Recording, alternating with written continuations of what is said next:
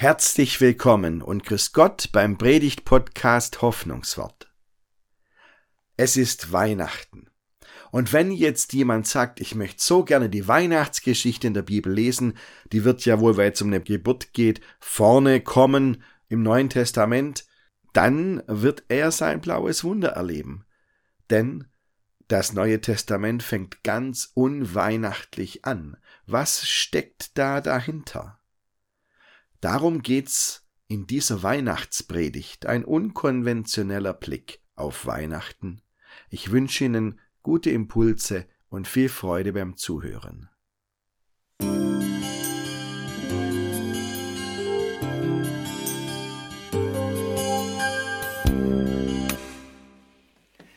Stellen Sie sich mal vor, liebe Gemeinde, der wäre ein Mensch, der sagt, oh, die Weihnachtsgeschichte, die finde ich interessant. Die will ich selber mal nachlesen in der Bibel. Und dann nimmt er eine Bibel und sagt, okay, Weihnachtsgeschichte Jesus, Neues Testament. Und weil es um die Geburt von Jesus geht, muss das ja ganz vorne dran stehen im Neuen Testament. Und dann liest er Folgendes. Ich lese Ihnen mal die ersten Sätze des Neuen Testaments vor. Dies ist das Buch der Geschichte Jesu Christi, des Sohnes Davids, des Sohnes Abrahams. Abraham zeugte Isaak. Isaak zeugte Jakob. Jakob zeugte Juda und seine Brüder. Juda zeugte Perez und Serach mit der Tamar. Perez zeugte Hesron. Hesron zeugte Ram. Ram zeugte Aminadab. Aminadab zeugte Nachschon. Nachschon zeugte Salmon, Salmon zeugte Boas mit der Rahab, Boas zeugte Obed mit der Ruth, Obed zeugte Isai, Isai zeugte den König David. Also ich höre jetzt mal auf. Das geht noch die ganze Seite so. Das müssen Sie sich mal überlegen. Das ist Jesu Stammbaum und er endet dann mit dem Satz, Jakob zeugte Josef, den Mann Marias, von der geboren ist Jesus, der da heißt Christus. Und dann ist Matthäus am Ziel. Und dann kommt tatsächlich die Weihnachtsgeschichte. Aber das ist, das lässt einen schon etwas hilflos zurück. Wenn man denkt, jetzt bin ich mal motiviert und lese die Bibel und die Geschichte von Jesus und dann muss man sich da erstmal durchackern. Und hoffentlich liest ein unbedarfter Mensch dann nicht auch noch den entsprechenden Text im Lukas-Evangelium. Sie wissen ja, die Weihnachtsgeschichte gibt es sowohl im Matthäus als auch im Lukas-Evangelium. Und diesen Stammbaum von Jesus gibt es auch im Matthäus und im Lukas-Evangelium. Aber die sind so unterschiedlich, diese beiden Stammbäume, da passt kaum etwas zusammen. Also natürlich kann man es unterschiedlich aufziehen. Zum Beispiel Matthäus, das haben Sie gerade gehört. Matthäus fängt bei Abraham an und landet bei Jesus. Lukas geht noch einen Schritt voraus und fängt bei Adam an und landet bei Jesus. Deswegen hat Matthäus ähm, 42 Generationen und Lukas zählt von Adam bis Jesus 77 Generationen. Von daher war es früheren Theologen kein Problem auszurechnen, wann Adam gelebt hat. Aber es ist nicht nur deswegen völlig anders, weil ähm, Lukas mit seinem Stammbaum von Jesus viel früher anfängt, nämlich bei Adam. Wenn, allein wenn man vergleicht die Generationen von König David bis Jesus, na, da hat Matthäus 28 Generationen und Lukas hat 42 Generationen. Also was stimmt jetzt? Ganz konkret. Wir wissen, Vater von Jesus ist Josef. Natürlich ist der Vater von Jesus Gott, aber er ist auch Josef, sonst hätte es diesen Stammbuch, Stammbaum überhaupt nicht gebraucht. Ähm, und wie heißt jetzt der Opa von Jesus? Also, ich habe gelesen, Jakob zeugte Josef. Im Lukas-Evangelium steht, Eli zeugte Josef. Wer ist der Vater von Josef? Wer ist der Opa von Jesus? Wissen wir nicht. Entweder Jakob oder Eli, wer weiß. Also, deswegen will ich heute mal drei Fragen stellen. Erstens, warum widerspricht sich die Bibel hier an dieser Stelle? Zweitens, was hat das mit Weihnachten zu tun? Und drittens, was hat das mit uns zu tun? Ich fange vorne an. Erstens, warum widerspricht sich die Bibel hier an dieser Stelle? Da stimmen wirklich nur ganz wenige Namen überein und es gibt sehr viele Unterschiede. Diese beiden Stammbäume, die Matthäus bringt und die Lukas bringt, die passen echt nicht zusammen. Das ist wirklich so. Ein Widerspruch in der Bibel.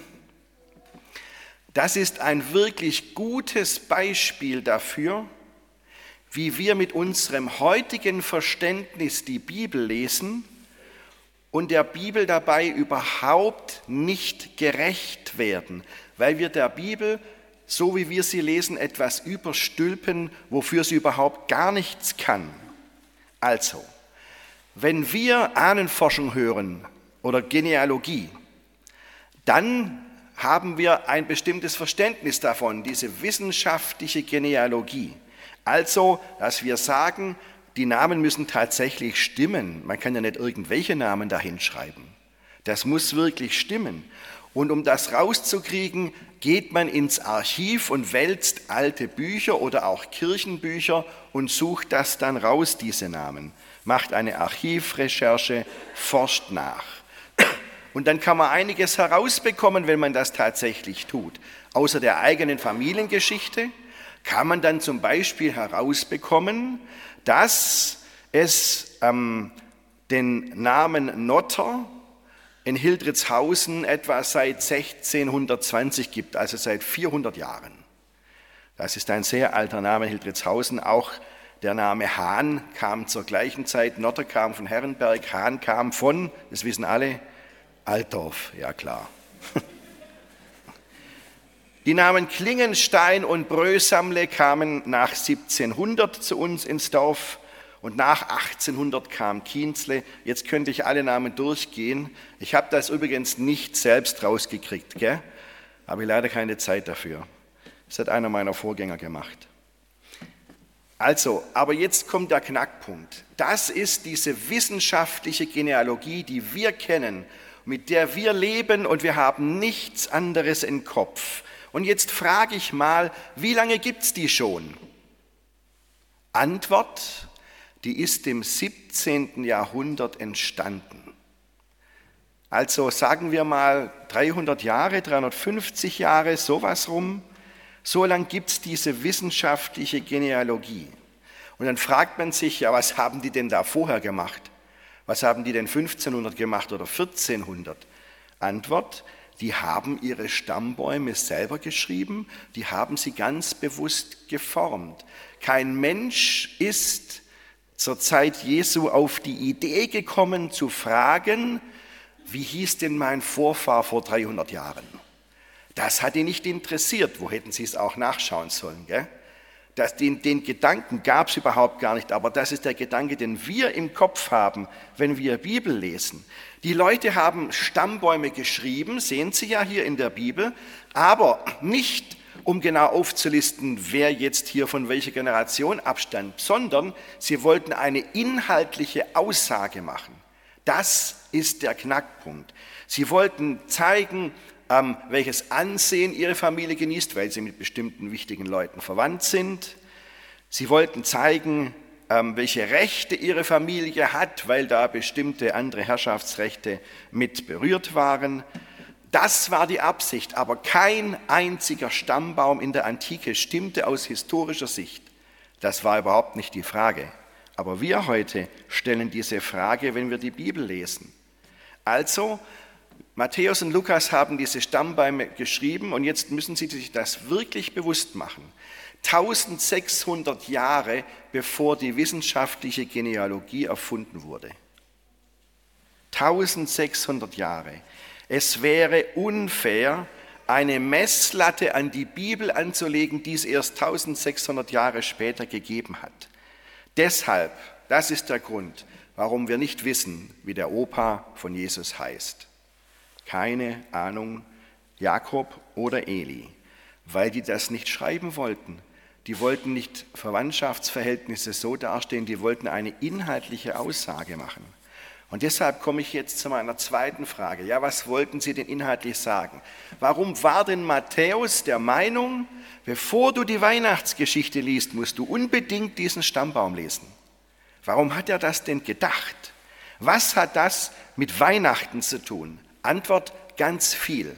Ich bringe mal nur ein paar wenige Bezüge.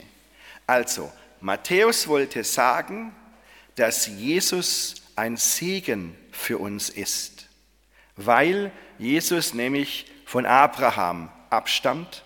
Und deswegen gilt auch für Jesus diese Verheißung, die Gott dem Abraham gegeben hat, ich will dich segnen und du sollst ein Segen sein und alle deine Nachkommen.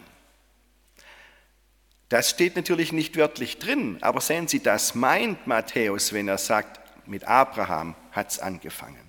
Es geht noch weiter. Matthäus wollte weiter sagen, dass Jesus der Messias ist, weil er nämlich von König David abstammt. Und wie viele Geschichten gibt es in der Bibel, in denen Menschen auf Jesus zurennen und ihnen sagen, du Jesus, du Sohn Davids, hilf mir.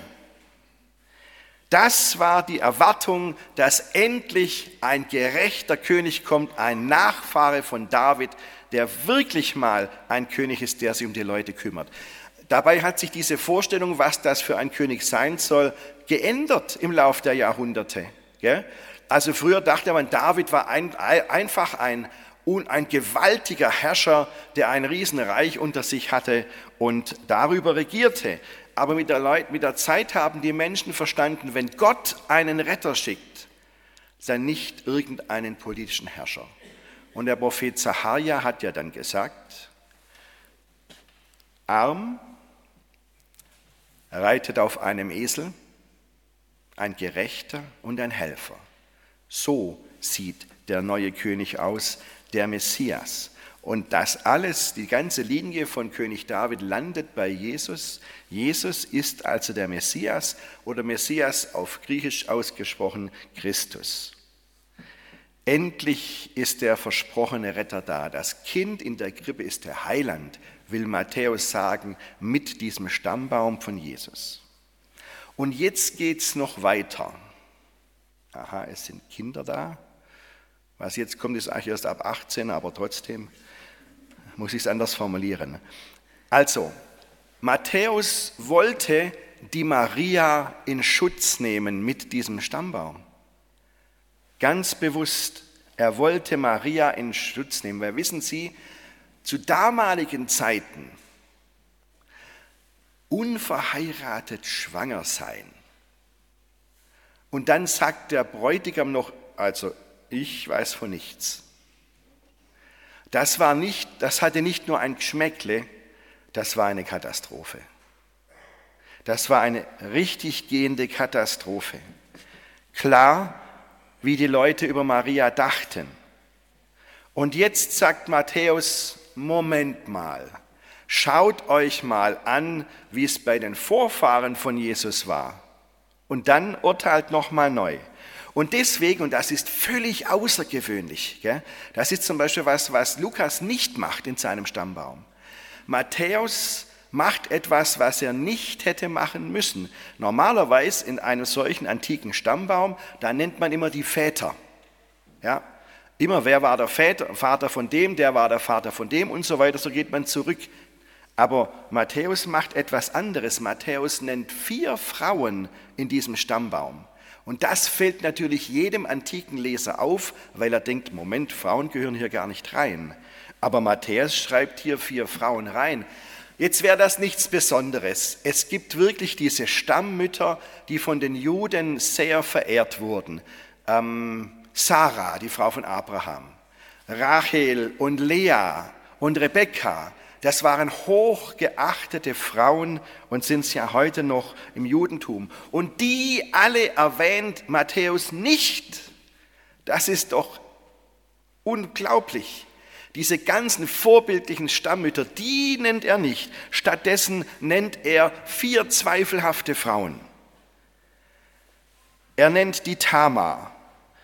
Tamar, ähm, wissen Sie vielleicht, unsere Beratungsstelle ähm, gegen sexualisierte Gewalt hat sich nach Tamar benannt. Die ist in Böblingen und tut viel Gutes, auch hier in Hildritzhausen. Die Tamar, was war das für eine Frau? Die hat für ihre Rechte gekämpft, die ihr die Männerwelt damals nicht geben wollte, hat sich als Prostituierte ausgegeben, wollte von ihrem Schwiegervater schwanger werden, hat auch geklappt. Eine völlig schräge Geschichte. Details können Sie in der Bibel nachlesen.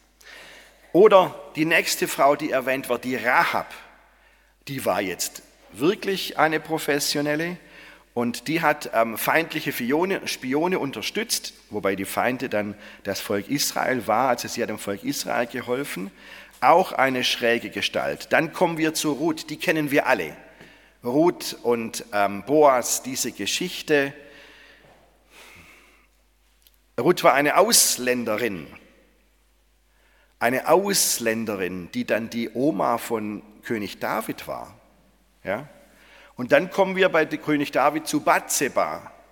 Bathseba, von König David persönlich vergewaltigt und zur Witwe gemacht, ein Opfer schlechthin, die aber später den Spieß rumgedreht hat und dafür gesorgt hat, dass ihr Sohn auf den Thron kommt und kein anderer Sohn von König David. Lauter schräge Gestalten und Geschichten, lauter Geschichten voller Schuld und Sünde in welche Richtung auch immer. Das schreibt Matthäus dem Jesus in den Stammbaum. Geschichten voller Schuld und Sünde, aber Matthäus sagt, die Geschichte ging weiter und Gott blieb am Ball. Gott hat durch diese Schuld und Sünde hindurch gehandelt und hat einen Weg gezeigt.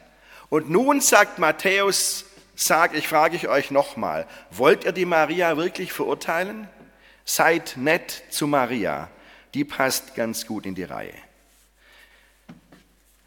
Und ihr werdet sehen, das beschreibt Matthäus dann auch, es wird ihr Kind sein, das Kind der Maria, das uns aus dieser Schuld und Sünde erlöst. Der wird es sein. Und dann noch eine weitere Aussage, die Matthäus macht mit diesem Stammbaum.